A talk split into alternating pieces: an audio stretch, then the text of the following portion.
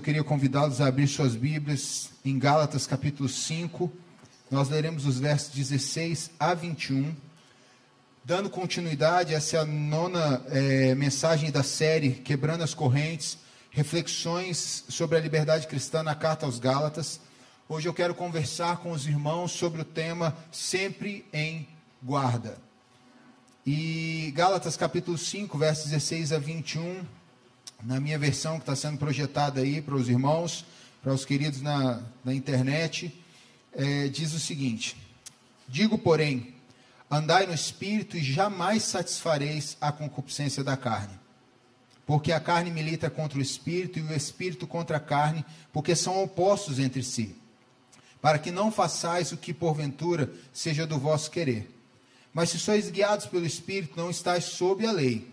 Ora, as obras da carne são conhecidas e são prostituição, impureza, lascívia, idolatria, feitiçarias, inimizades, porfias, ciúmes, iras, discórdias, dissensões, facções, invejas, bebedices, glutonarias e coisas semelhantes a essas a respeito das quais eu vos declaro, como já outrora vos preveni, que não herdarão o reino de Deus os que tais coisas praticam. Pode sentar, querido. Como disse, nessa noite nós vamos conversar sobre o tema sempre em guarda. Para quem é da luta, esse tipo de, de é, fala é muito comum, principalmente o pessoal da luta em pé. Né? Fala, ó, guarda alta, sempre com guarda alta não trabalha com guarda baixa. Por quê? Porque na luta em pé, se você trabalhar com guarda baixa demais, você pode ser surpreendido com um golpe, um contragolpe, e então ser é, levado, inclusive, a nocaute ou perder, perder lutas por conta de pontos que você tomou. Na luta de solo, né, jiu-jitsu, judô, outras coisas, é sempre em prontidão. Você tem que ficar esperto. Vamos lá. Fica se, é, seja preparado sempre.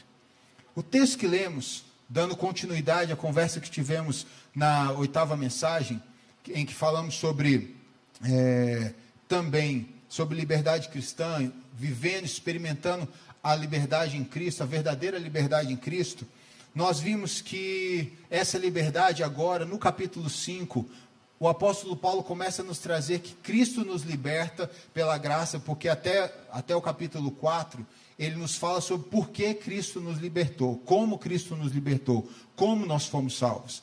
Agora, o apóstolo Paulo fala por que nós fomos libertos, por que nós fomos salvos. E ele aplica então a ética da liberdade cristã. E os capítulos 5 e 6 ele traz de forma prática o que é viver em liberdade, é, na liberdade em Cristo.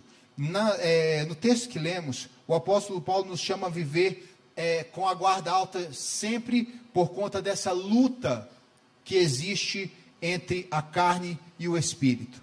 Ele começa e ele traz para nós alguns alertas. E o primeiro alerta que ele nos traz está na expressão digo porém.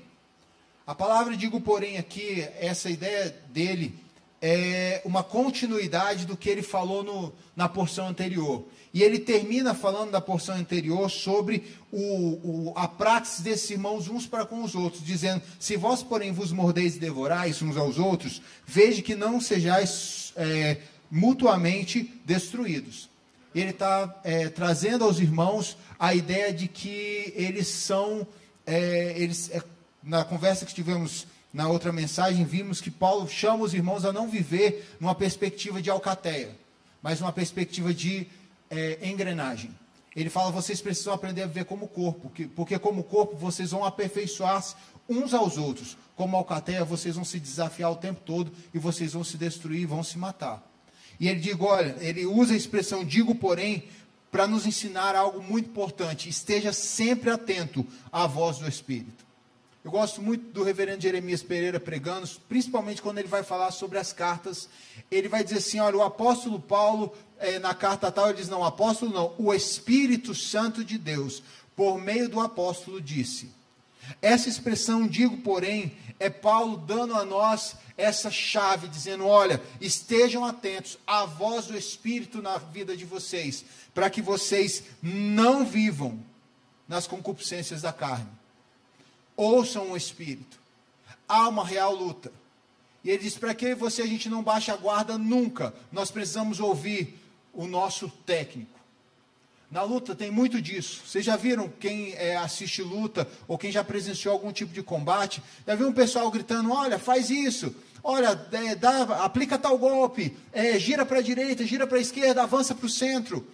É, o técnico toda hora gritando para o lutador para que ele possa é, exercer as, a, os treinos que eles fizeram durante é, o preparo para aquela luta. E é importante para o atleta que ele tenha, que ele ouça bem a voz do seu técnico, porque muitas vezes ele vai se livrar de danos ou de uma derrota é, ao ouvir as, as falas do seu técnico, as instruções do seu técnico eu e você precisamos viver dentro da mesma perspectiva. Se eu e você queremos caminhar em graça, em poder, em ação, em vida, ter, sermos bem-sucedidos na nossa luta contra a carne e o espírito, precisamos aprender a ouvir o nosso técnico, Jesus Cristo, por meio do seu espírito que ele nos deu, que ele nos é, entregou de forma poderosa para mim e para você. O apóstolo Paulo diz: esteja atento então à voz do Espírito ele nos dá uma segunda, um segundo chamado, falando assim: olha, preste atenção, não perca o foco. Ele dizendo: digo, porém, andai no espírito, e jamais satisfareis a concupiscência da carne. Essa expressão andar no espírito é uma, uma expressão que não é assim, passem a andar. Mas no grego a ideia aqui é vocês que já andam no espírito, continuem andando no Espírito. Ou seja, não perca o foco de vocês. Porque se vocês perderem o foco de vocês, a consequência disso, tá? O resultado disso vai ser que vocês vão passar a viver as, os desejos e os anseios da carne. E aqui, meus queridos, a gente tem que entender que o apóstolo Paulo usa a expressão carne é, não corpo físico. Ele está usando antiga aliança, antiga representatividade. Paulo usa nessa todo o contexto das cartas paulinas, ele usa a expressão da criação, queda e redenção, trabalhando duas representações. O que nós éramos representados antes em Adão, e isso nos trouxe morte por conta do pecado, e a nova representação em Cristo Jesus, que nos traz vida. E ele diz que não é só uma representação, ele nos diz que é uma nova criação. Ele diz que nós nos tornamos nova criatura. Ele fala um novo Gênesis, é o Neogênesis que é essa criação agora não pela carne, mas pelo Espírito, onde eu e você não somos mais é, herdeiros dessa terra, mas nós nos tornamos herdeiros da cidade celestial, da Jerusalém celestial, que ele vai citar no capítulo 4, quando ele vai, ele vai é, interpretar a história de Sara e de Agar essa como uma alegoria dizendo que Agar é a antiga aliança e Sara é a aliança em que nós fomos inseridos como um povo de Deus. Não uma nacionalidade como o israelita, eh, como o, o, o judeu, o hebreu, não, mas agora são um povo, um povo de muitos povos que pela fé em Cristo Jesus receberam então a promessa e vivem nessa promessa. Eles, Abraão, os que viviam antes de Cristo, eles esperavam o Messias. Nós, porque nós já sabemos que o Messias veio, vivemos diante da mesma promessa. Ele na primeira, na expectativa da primeira vinda e nós hoje vivemos na expectativa da segunda vinda de Cristo Jesus. Mas ansiamos da mesma promessa, porque temos o mesmo redentor, o mesmo Messias. O apóstolo Paulo então nos chama a não perder o foco. E quando ele fala andai no Espírito, ele continue andando no Espírito, ele diz: se vocês viverem no Espírito, o resultado vai ser uma vida no Espírito e, os, e as, as bênçãos e as atrações que o Espírito vai dar para você, os desejos do Espírito. Mas se vocês não viverem no Espírito, se vocês baixarem a guarda, perderem o foco, e foco é muito importante, principalmente aplicando na ideia da luta. Se você quer um resultado, você tem que correr atrás. Você precisa é, treinar. E a vida cristã, a salvação é pela graça. A salvação é pela graça. Não depende de mim e de você. Mas ser discípulo custa um preço. O preço da perseverança dos santos. O preço de vivermos é, na santidade. Nós respondemos à graça com uma vida santa, a graça de Deus com uma vida santa, e nós é, respondemos o amor de Cristo com uma vida obediente. E nós não podemos perder isso das nossas vidas. Como foco, nós precisamos caminhar como discípulos de Cristo. E como discípulos de Cristo, nós precisamos continuar a andar no Espírito. Lá na frente você vai ver que isso não é uma questão ah, tão nossa também. Mas é uma resposta do que o Espírito tem feito nas nossas vidas. É, mas eu não vou passar para frente não, para que você não fazer spoiler. Tá? Vamos lá, vamos continuar. Então, o texto nos diz: andai no espírito e jamais satisfareis a concupiscência da carne. Esse é o resultado. Mantenha o seu foco. É, a terceira consideração que Paulo nos diz: preste atenção, não dá para ser agente duplo nessa guerra. Porque a carne milita contra o espírito e o espírito contra a carne, porque são opostos entre si, para que não façais o que porventura seja do vosso querer ele deixa muito claro: ou você segue um ou outro. Não há possibilidade, aqui falando numa linguagem, é, não mais numa linguagem da luta, mas vamos para uma linguagem tecnológica. Você não tem como viver outro sistema operacional. Quando Paulo é, fala sobre não vos, não vos amoldeis com este século, em Romanos capítulo 11, é, ele vai dizer o quê? Ele vai falar assim: não, a palavra moldar é a palavra que deu origem a sistematizar. E se aí você aplicamos a ideia de sistema operacional, nós sabemos o seguinte: que se você quer rodar no sistema operacional é, os apps de um outro sistema, você vai ter, vai travar, vai bugar o seu, o seu celular, o seu computador ou qualquer é, instrumento que você usa, instrumento tecnológico que você usa que use apps de sistema operacional. E aqui o apóstolo Paulo nos ensina que se você quer rodar os apps do mundo no sistema operacional do reino, é impossível. Não dá. É incompatível. E se você quiser rodar os apps do reino no sistema operacional do mundo, também não vai dar. É incompatível. Vai continuar sendo incompatível. E dentro dessa visão do apóstolo Paulo, em que ele nos ensina que não dá para você ser agente duplo nesse processo, ou você serve um senhor nessa guerra ou outro. A ideia aqui é que um, só um vivo pode enterrar o morto. E aqui nós precisamos entender qual é qual é a representação ou qual é o representante que você quer anular na sua caminhada. Se você quer matar e mortificar a sua carne, ou se você quer apagar o espírito na sua vida. Entendendo que a luta que Paulo está dizendo aqui é desses irmãos que estão vivendo uma religiosidade, um legalismo, essa busca desenfreada pela salvação pelas obras. E ele está dizendo: olha, isso aí é sem sentido. Porque a graça é libertadora, as obras, a, o viver pela lei não, o viver pela lei escraviza. Ele pode ser bonito, nós já falamos sobre isso, as gaiolas de ouro. Você pode ter assim, uma gaiola de ouro incrustada com pedras preciosas, mas ainda continua sendo uma gaiola de ouro a lei. Não importa se a comida que está lá dentro, o alpiste que está lá dentro é importado ou não, a semente de girassol que está lá dentro é importada ou não, mas se você entrar lá dentro, você continua preso numa gaiola. E a proposta de Cristo Jesus para mim e para você, conforme o evangelista João, é que se o Filho do Homem vos libertar, verdadeiramente sereis livres. E se nós conhecemos a verdade, a verdade é Cristo, só ela nos liberta. A lei, na verdade, foi ali um tutor, a lei foi um, uma, um instrumento de Deus para nos mostrar a realidade da graça de Deus diante do que a lei revela como nós somos pecadores. E Paulo diz: meus irmãos, ou vocês vivem pela graça, ou vocês vão viver pela carne.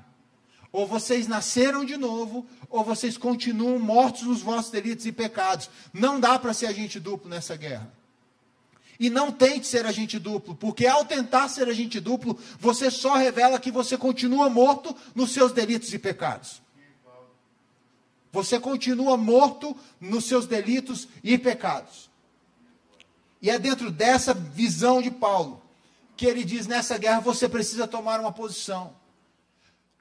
John Owen, o príncipe dos puritanos, ao escrever um livro maravilhoso, denso, mas maravilhoso, chamado A Mortificação do Pecado, ele nos convida a matarmos o nosso eu, a enterrarmos o velho homem, o primeiro Adão nas nossas vidas e na nossa história. Só pode um vivo enterrar o morto. E que viva Cristo em nós. Paulo nos convida a morrermos com Cristo, porque ressuscitaremos com Ele e viveremos também com Ele. Seremos glorificados com Ele. E só há vida em nós se vivermos em Cristo Jesus, o Autor e Consumador da nossa fé e da nossa própria vida. E a ideia de ser agente duplo para o apóstolo Paulo aqui é justamente esta, esse, essa luta entre carne e espírito. Tá? E espírito aqui, ele está falando do Espírito Santo, não o Espírito, é, nossa composição. Ele está falando do Espírito Santo de Deus, em que a nossa carne, quando habitada pelo Espírito, sempre vai entrar em guerra com o Espírito até que vivamos aquilo que João Batista disse para os seus discípulos, quando questionado: olha, aquele cara lá que você anunciou, ele está batizando pessoas lá do outro lado. E ele diz: olha, importa que ele cresça e que eu diminua. A mortificação do nosso eu precisa ser intencional, queridos. A mortificação do nosso, do nosso eu precisa ser intencional. Precisamos viver a vida do Espírito, porque enquanto não vivemos a vida do Espírito, viveremos a vida na carne e desejaremos aquilo que a carne deseja. E ao desejar o que a carne deseja, nós viveremos sempre, sempre equivocados, porque na verdade na carne não há vida, na carne só há morte, só há destruição, só há podridão. O texto continua falando algo importantíssimo para mim e para você. Nesse processo dessa, desse, dessa guerra que vivemos, se você tiver que se render a alguém, renda-se totalmente ao Espírito. Renda-se totalmente ao Espírito. Não se renda ao pecado. Se tiver que desistir, desista na graça de Deus. Se lance na graça de Deus seja absorvido pela graça de Deus e seja tomado pelo Espírito Santo. O texto diz: Mas se sois guiados pelo Espírito. A expressão sois guiados aqui é aqueles que são levados mesmo. Aqueles que já começaram esse processo do Espírito soprar para onde ele quer. Por isso eu disse, lá quando a gente fala de perder o foco, de não perder o foco, que nós precisamos ser ativos nisso, mas a, a, essa nossa ação é uma resposta ao que o Espírito já está fazendo em mim e você. Porque na carta aos Gálatas, em todas as cartas paulinas, assim como todo o Evangelho, nós vamos ver isso, e no Novo Testamento como um todo também, nós veremos que Deus, Ele arquiteta a nossa salvação enviando o Filho. O Filho, Ele é, obedecendo ao Pai, ele executa a nossa salvação e o Espírito. E aí no Novo Testamento nós vemos o ministério do Espírito. Paulo trabalha na carta aos Gálatas, principalmente a ideia do Espírito como é, quem tem um ministério. E o ministério do Espírito é aplicar a salvação, é aplicar a santificação de Cristo Jesus nas nossas vidas. E esse Espírito, é a este espírito que o apóstolo Paulo diz: se você tiver que se render a alguém nessa guerra, renda-se a esse espírito, porque só ele pode aplicar a vida em você. Paulo já nos disse no capítulo 3 e 2 que o espírito é quem aplica a liberdade em nós.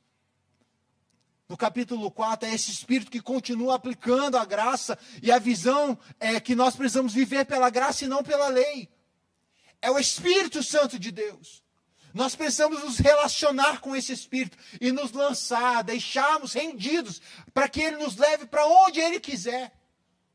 Afinal de contas, o próprio apóstolo Paulo diz que a vontade de Deus a nós é sempre boa, perfeita e agradável. Ah, mas pastor, eu estou passando por doença na minha família, desemprego. Como assim a vontade de Deus é boa, perfeita e agradável? Sempre é. Você pode ter sido pego de surpresa com desemprego, com uma enfermidade, alguma coisa assim, mas o Deus a quem nós servimos não foi pego de surpresa, não. E Ele é o Deus que pode prover na sua vida cura, Ele pode prover na sua vida sustento, Ele pode prover na sua vida renovo, graça. Ele pode prover todas essas coisas. E de verdades que você pode aprender dentro do cristianismo é que se Deus não mudar a situação, Ele muda você. Mas alguém ou alguma coisa sai mudado nessa história. Se você não tem visto a situação sendo mudada, pergunte se Deus não quer mudar em você alguma situação. Oramos isso com o Salmo 139 no dia de hoje, na noite de hoje, dizendo: Senhor, sonda-me. O salmista dizendo: Olha, entra no mais profundo do meu coração, naqueles lugares que eu não tenho coragem de mostrar para ninguém. Senhor, entra lá. E ele disse: Se tiver algum caminho mal, se a forma como eu estou odiando os seus inimigos for ruim, faz o seguinte: livra-me dos meus caminhos maus e guia-me pelas veredas eternas, pelos teus caminhos eternos. Porque, Senhor, os teus caminhos sempre são melhores. Por meio do profeta Isaías, Deus nos diz: Eu é que sei que pensamento tenho sobre vós. Pensamentos de paz e não de mal mesmo em situações difíceis das nossas vidas, Deus continua, a vontade de Deus sempre é boa, perfeita e agradável para nós. Se você tiver que se render nas lutas da sua vida, não se renda à carne, não queira dar jeitinho a Deus, não queira caminhar por atalhos, não vá por aí. Renda-se totalmente ao Espírito, desde que o Espírito guie a sua vida. E aí o apóstolo Paulo vai falar sobre as armas, porque quando ele usa a expressão a carne militando contra o espírito, é uma expressão bélica. Um mostrando ao outro seu poderio de fogo.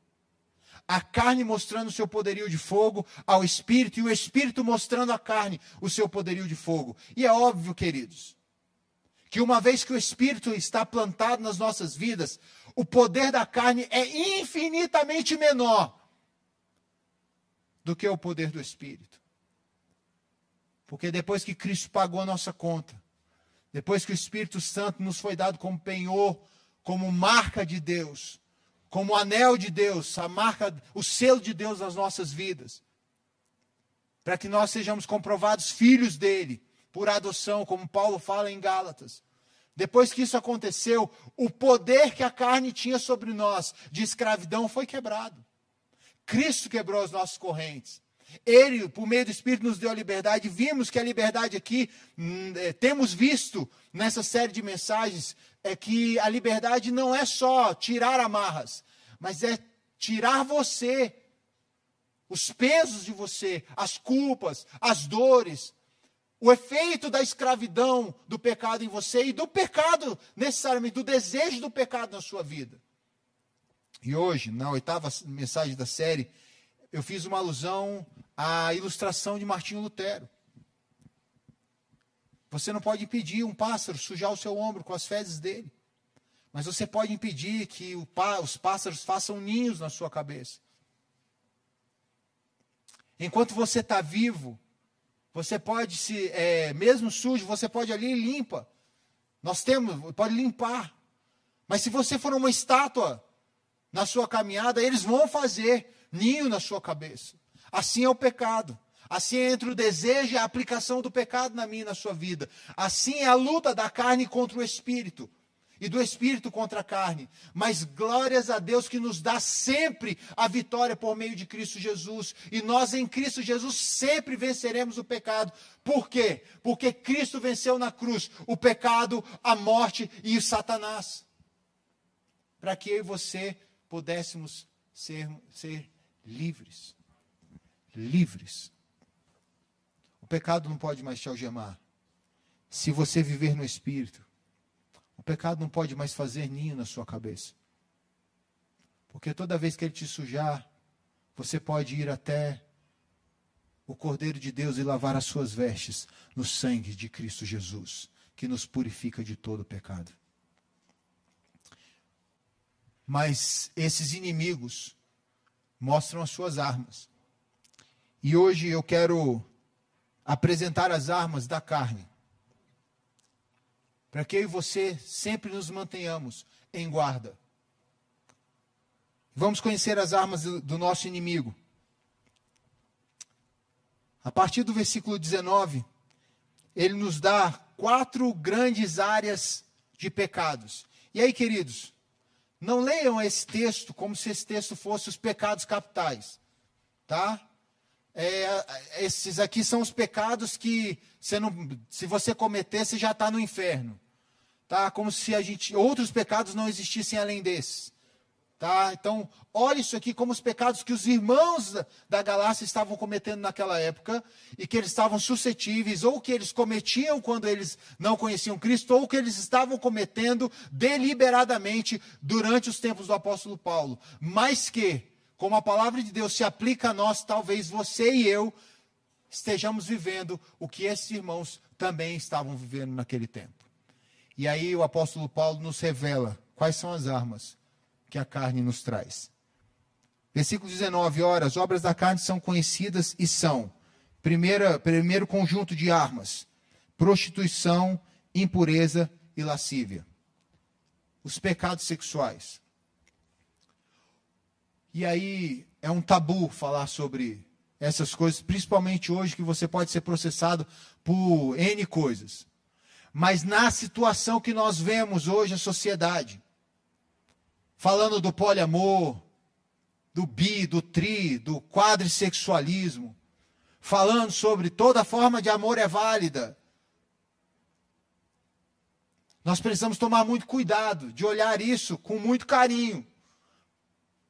Eu não estou chamando você para que você odeie, para que você machuque pessoas assim, para que você seja agressivo com elas, para que você seja intolerante com essas pessoas.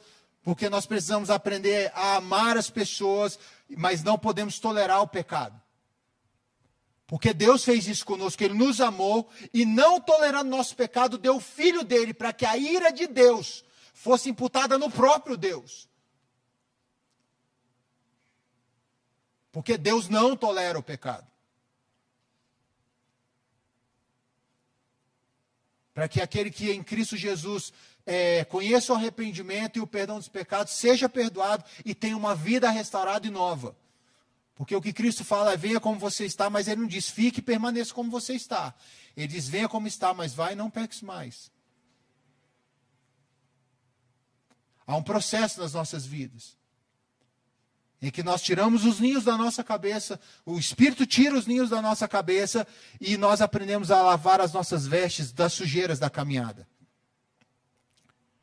Mas nessa, nesse conjunto de pecados sexuais, ele vai falar sobre os pecados da prostituição, e aqui ele está falando sobre todo tipo de relacionamento sexual é, de pessoas casadas fora do casamento.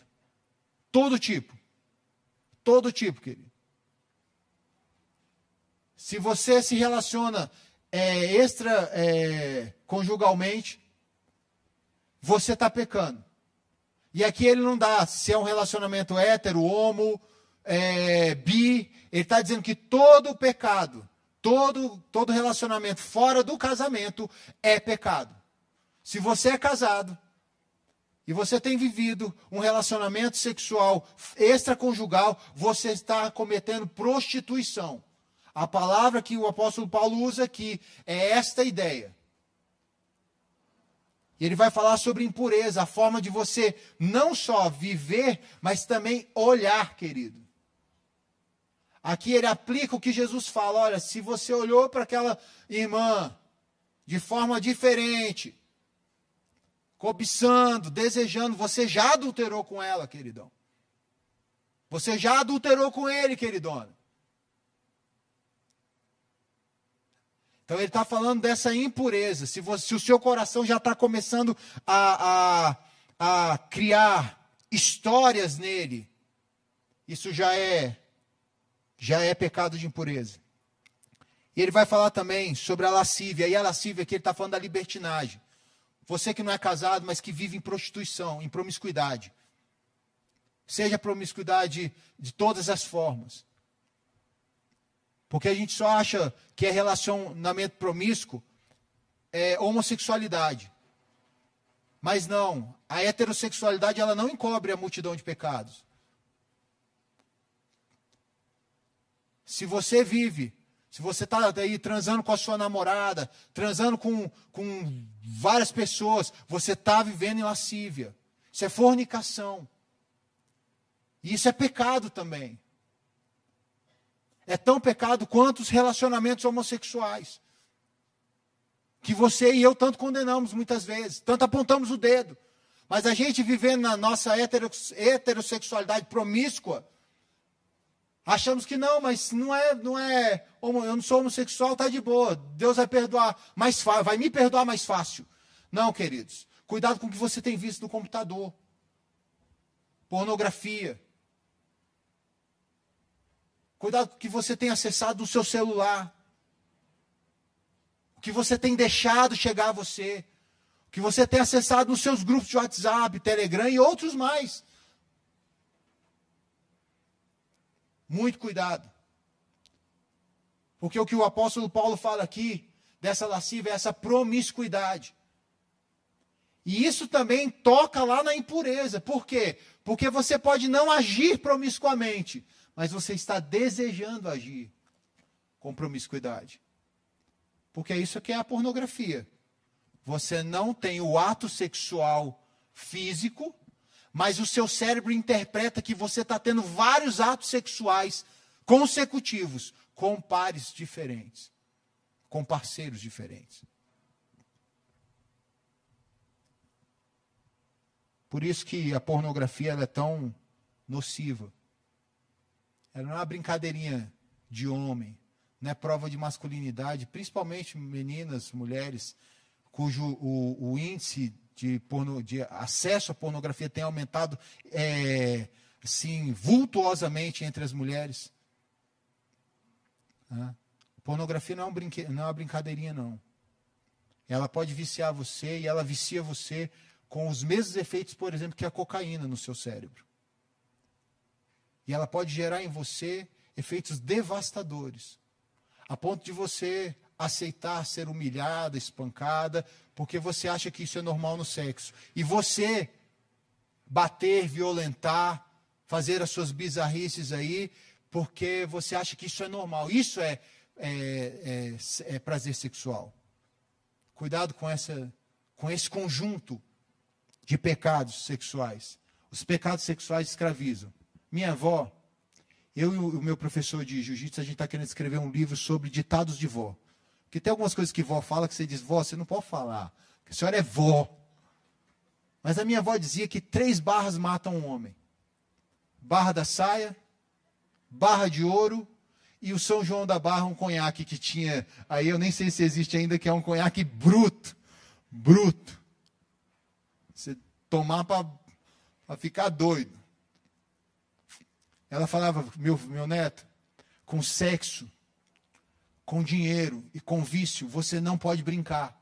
Porque ao brincar com essas coisas, você certamente será, sairá machucado. Segundo kit de armas da carne, são os pecados idolátricos. E nós vimos aqui que idolatria é tudo aquilo que você coloca o seu coração dizendo assim: você é, mais, você é necessário para mim a ponto de que a minha vida não existe sem você. Porque a ideia de pecado dentro da idolatria é quando Deus não é suficiente para você. E aí você coloca coisas para servirem de deuses para a sua vida. E no conjunto da idolatria você pode ter imagens, mas você também pode ter os ídolos do seu coração. E aqui você pode ter o sexo, o amor, relacionamentos, família, dinheiro, é, profissão, ideologias político-partidárias, religiosidade, tudo isso pode servir de ídolo para mim e para você. Pessoas, referenciais humanos, pode servir de ídolo para mim e para você. E ele trabalha aqui nos, no, desse kit dos pecados idolátricos a idolatria e a feitiçaria. E a feitiçaria aqui, queridos, não é magia, não é ritos, voodoo ou coisa assim. A palavra feitiçaria aqui é a palavra farmaque, que deu origem à nossa palavra farmácia.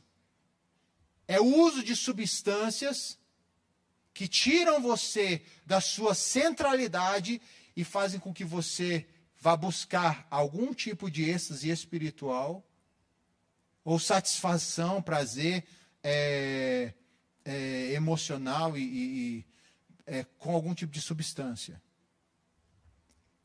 E aqui fica a dica para você que nos assiste pela internet, para você que está sentado aqui, né? que às vezes pergunta, principalmente adolescente, jovem, pergunta: "Ah, pastor, mas a Bíblia não fala de maconha". Então, se ela não fala de maconha e Deus criou as coisas naturais, maconha é natural, eu posso fumar de boa, pastor. Né? Senhor, seu lindo, maravilhoso. Está aqui para você, coisa linda do pastor, que qualquer substância que tira você do seu estado normal, para te trazer prazer, para você buscar prazer nisso aí. Qualquer uma. Lá no final, quando nós formos ver os pecados e excesso, nós vamos ver algumas substâncias que entrariam dentro da feitiçaria, mas que o apóstolo Paulo tira porque são é, pecados muito característicos. Talvez você, querido, que acha que só vivendo de medicação, você vai conseguir dormir, ter felicidade. Que toda vez que você pensa em alegria, você pensa em tomar um remédio. Eu quero convidar você a viver a liberdade em Cristo. Eu não estou dizendo para você parar de tomar remédio. Presta atenção. Você não sair daqui falando, ah, o pastor disse que é para eu parar de tomar remédio. Eu não sou doido, não. Tô, eu não estou maluco, não. Se você precisa, use. Mas quando o seu coração e a sua mente já entenderam ou eles vivem na perspectiva de que se só se eu tomar, só se eu viver é, tomando ansiolítico, antidepressivo, é que eu vou ser feliz ou que eu vou ter possibilidade de vida. Eu convido você a abrir o seu coração a Cristo, a viver embalado pelo Espírito de Deus, para que você conheça a verdadeira alegria e então o Espírito te levar e dizer assim: é nele que você vai depender. Um dos grandes pregadores do mundo, chamado Príncipe dos Pregadores, Charles Spurgeon, viveu boa parte do seu ministério na melancolia. Há um livro lindíssimo, muito bom, chamado A Depressão de Spurgeon. Mas o que fez com que Spurgeon sempre se levantasse para pregar sobre a glória de Deus, sobre o Cristo que liberta, sobre o Deus que transforma? É porque ele vivia para a glória de Deus. E no coração dele, Deus era o personagem principal. Deus se assentava na cadeira da vida dele. Não deixe nada se assentar na cadeira de Deus, porque tudo que se assentar na cadeira de Deus é falso Deus. Se Cristo não se assentar na cadeira dele, na sua vida, você está colocando falsos ídolos. Pode ser seus filhos, sua esposa, um tipo de medicação, um, um diploma, um concurso, seja o que for. Terceiro kit de armamentos da carne, os pecados contenciosos. E esse aqui, querido, é para arrebentar a igreja. Sai de idolatria e feitiçarias e vai para inimizades, porfias, ciúmes, iras, discórdias, dissensões, facções, invejas. Esse kit aqui, dentro da comunidade de fé, é uma bomba atômica. Por isso nós não podemos viver por partidarismo. O apóstolo Paulo, na carta dele aos Coríntios, diz: cara, para de falar que você é de Apolo, outro de Pedro, outro de Paulo. É todo mundo de Jesus, velho. É todo mundo de Jesus. Por isso que eu reafirmo aqui: nenhuma doutrina é maior do que a palavra toda. Não interessa se você é arminiano, é calvinista, é wesleyano, é copta, é ortodoxo. Você é de Cristo, cara. E a gente não pode ficar digladiando um com o outro por conta disso. Nós não podemos ficar menosprezando um ao outro ou enaltecendo as nossas teologias em detrimento das pessoas, em detrimento da fé genuína em Cristo Jesus, nosso Senhor. Ou você acha que o céu é presbiteriano? Ou você acha que o céu é batista? Você acha que o céu é metodista? Não! O céu é do povo de Deus, do povo que ele morreu, comprou em Cristo Jesus. Então para com essa palhaçada. Para com esse mimimi, para com esse negócio de ficar enaltecendo um tipo de teologia em detrimento de outras pessoas. Passe a viver mais centrado em Cristo no seu Evangelho. Eu não estou dizendo para você não.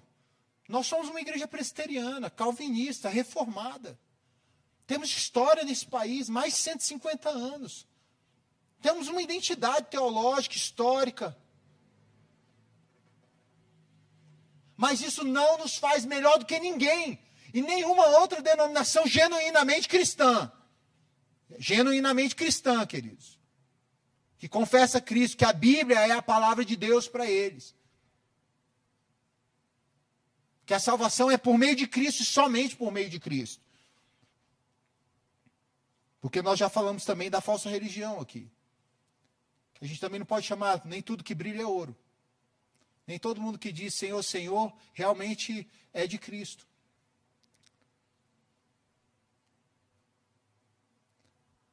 E nesse processo ele vai falar sobre ira, sobre dissensões, sobre porfia, inimizades.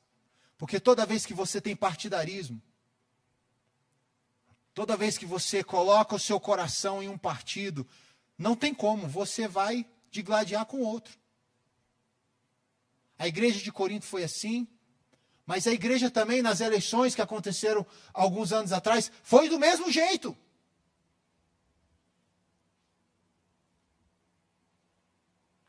As eleições anos, de alguns anos atrás, ela rompeu amizades dentro das comunidades de fé. Ela fez irmãos olharem para outros irmãos com raiva, com ira no coração, julgando outros irmãos um ao outro. Não, você vota é, no fulano de tal, então você é fascista. Você vota no fulano de tal, então você é um marxista, um comunista.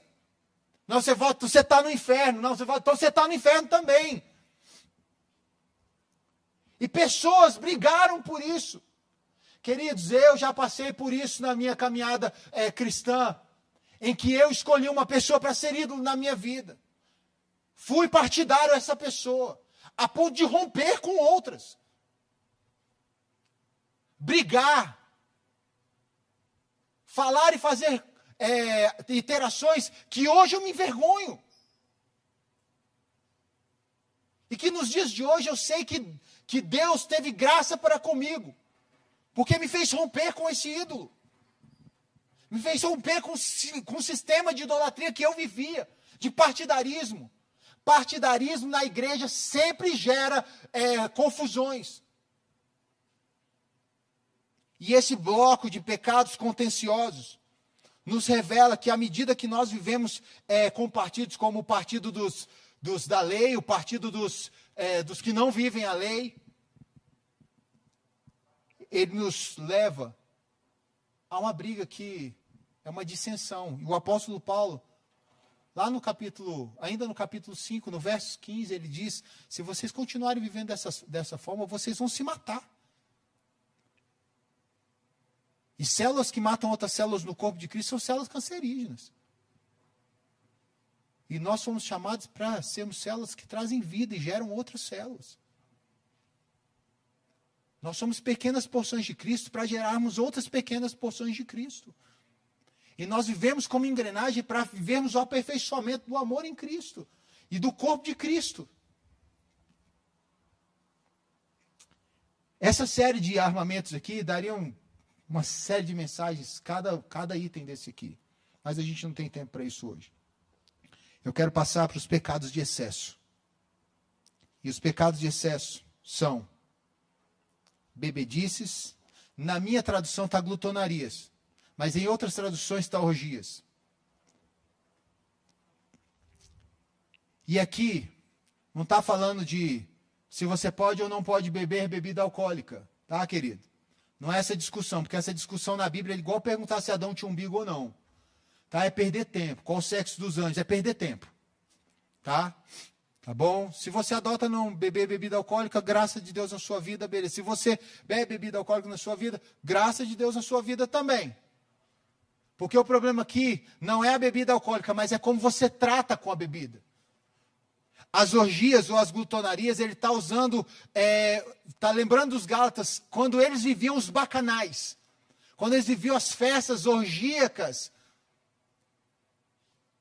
é, em, em homenagem a Baco em que eles bebiam e comiam e se prostituíam é, absurdamente.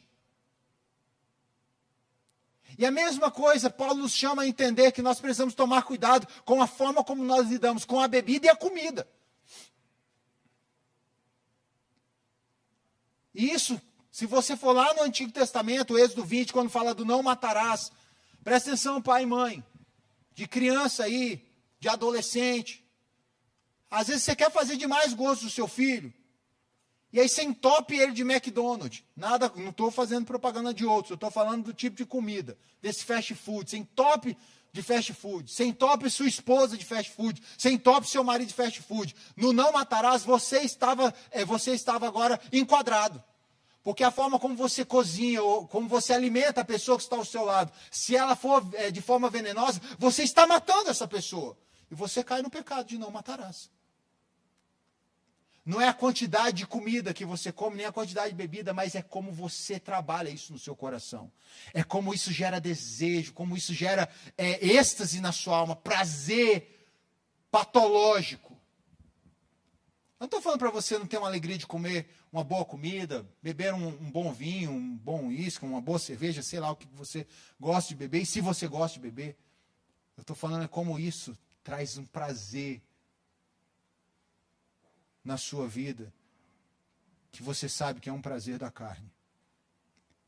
E outra, quando ele faz alusão a essas festas orgíacas, aos bacanais, ele nos faz lembrar, cuidado dos lugares que você também faz a sua é, é, esse tempo de beber e comer.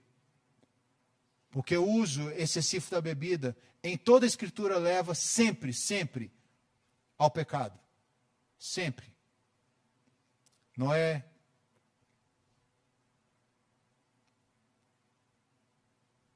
Sansão.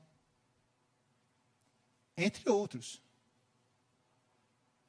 Precisamos tomar cuidado, inclusive, onde você bebe, onde você vai comer, com quem você está, para que você não deixe o seu coração ser levado por sensualidade, para que você não seja atraído para o laço do passarinheiro, porque a sua mente acabou entrando na feitiçaria.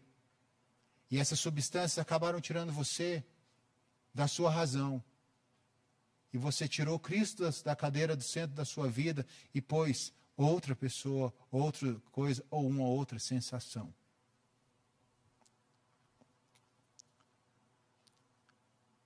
Porque geralmente a gente só atribui pecado na, na, Assim, às vezes você só ouve falar de pecado na igreja quando fala de pecado sexual, de idolatria. Mas contenda é pecado. Odiar é pecado. Ser glutão é pecado. Ser beberrão é pecado. Então a gente tem que trabalhar tudo isso. Por fim, o apóstolo Paulo nos. Depois que ele apresenta essas armas, e aí na próxima, no nosso próximo encontro eu vou falar sobre as armas do Espírito sobre a arma, a poderosa arma do Espírito. Ele nos diz uma. Ele nos dá um outro alerta. Vendo essa, essa, essa carga de armamento, tenha os seus olhos fitos sempre no, tre no, no prêmio. O que eu quero dizer com isso, querido? O pecado nos traz prazer e nos gera prazer. Ninguém peca aqui porque não gostou de pecar. Faz cosquinha na sua alma. Traz um êxtase. É orgásmico. O problema todo é que existe aquela ideia da lei da dor e do prazer. A lei da dor e do prazer é uma dor momentânea para um prazer contínuo. É melhor que você mate a sua carne para que você possa viver como membro do reino de Deus. Porque o nosso foco, o nosso, é o prêmio que nós recebemos. É quando nós vamos trocar a nossa cruz pela nossa entrada eterna. Quando nós vamos depositar a nossa cruz e vamos receber a coroa de vida. Quando a gente terminar a nossa jornada dizendo: combati o bom combate, completei a carreira e guardei a fé, já me é esperada a coroa de vida.